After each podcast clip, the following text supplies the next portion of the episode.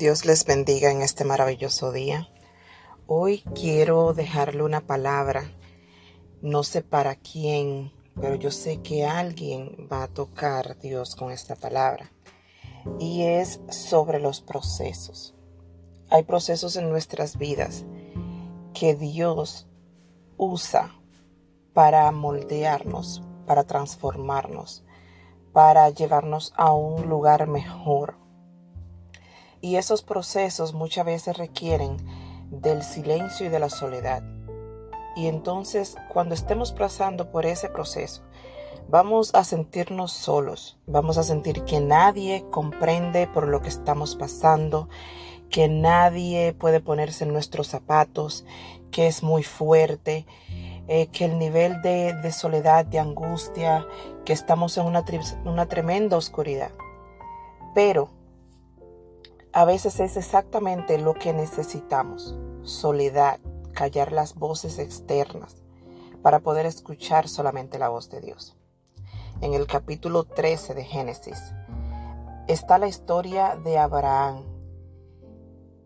Y Abraham Dios lo llamó para usarlo en una gran manera. Tanto así que hoy lo conocemos como el Padre de la Fe.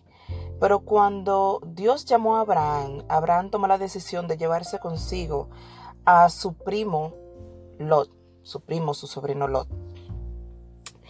Y esto fue un error de parte de Abraham, porque luego vemos a Abraham orando a Dios para tratar de sacar a Lot de diferentes situaciones, para tratar de resolver diferentes situaciones que se que llevaron a cabo en el tiempo que ellos estuvieron juntos. Una era que los no era suficientemente espacio donde estaban tanto para Abraham como para Lot y sus sirvientes, sus criados, sus ganados y sus pertenencias. Y esto creó conflicto entre la gente de Lot y la gente de Abraham.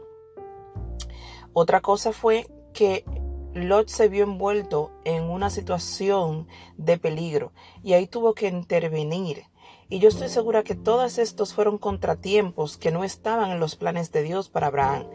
Pero Abraham no supo ir al llamado solo, sino que él quiso compartir la bendición que Dios tenía para él. No todas las bendiciones que Dios tiene para ti son para compartir. No todos tus procesos vas a estar rodeado de gente que pueda comprenderlos, porque el proceso es para ti, no para el grupo, no para tus amigos.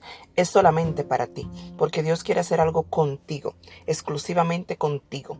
Y esa, esa experiencia va a ser una experiencia completamente personal. Así que no preguntes por qué, sino dale gracias a Dios, porque al final de este proceso, por el que estás pasando, vas a ver su gloria. Dios te bendiga, Dios te guarde. Y si este episodio de Cristo es el Camino ha sido de bendición para tu vida, no dudes en compartirlo para que otros también sean bendecidos. Hasta la próxima.